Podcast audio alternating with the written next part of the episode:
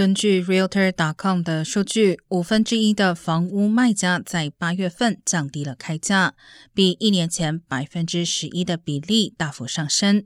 而在截至八月二十八号的四周期间，房屋成交价在近十八个月来首次低于开价，约为开价的百分之九十九点八。而 Refin 指出，在二零二一年三月以来，该比例从未低于百分之一百。同时，房屋销售的速度开始放缓。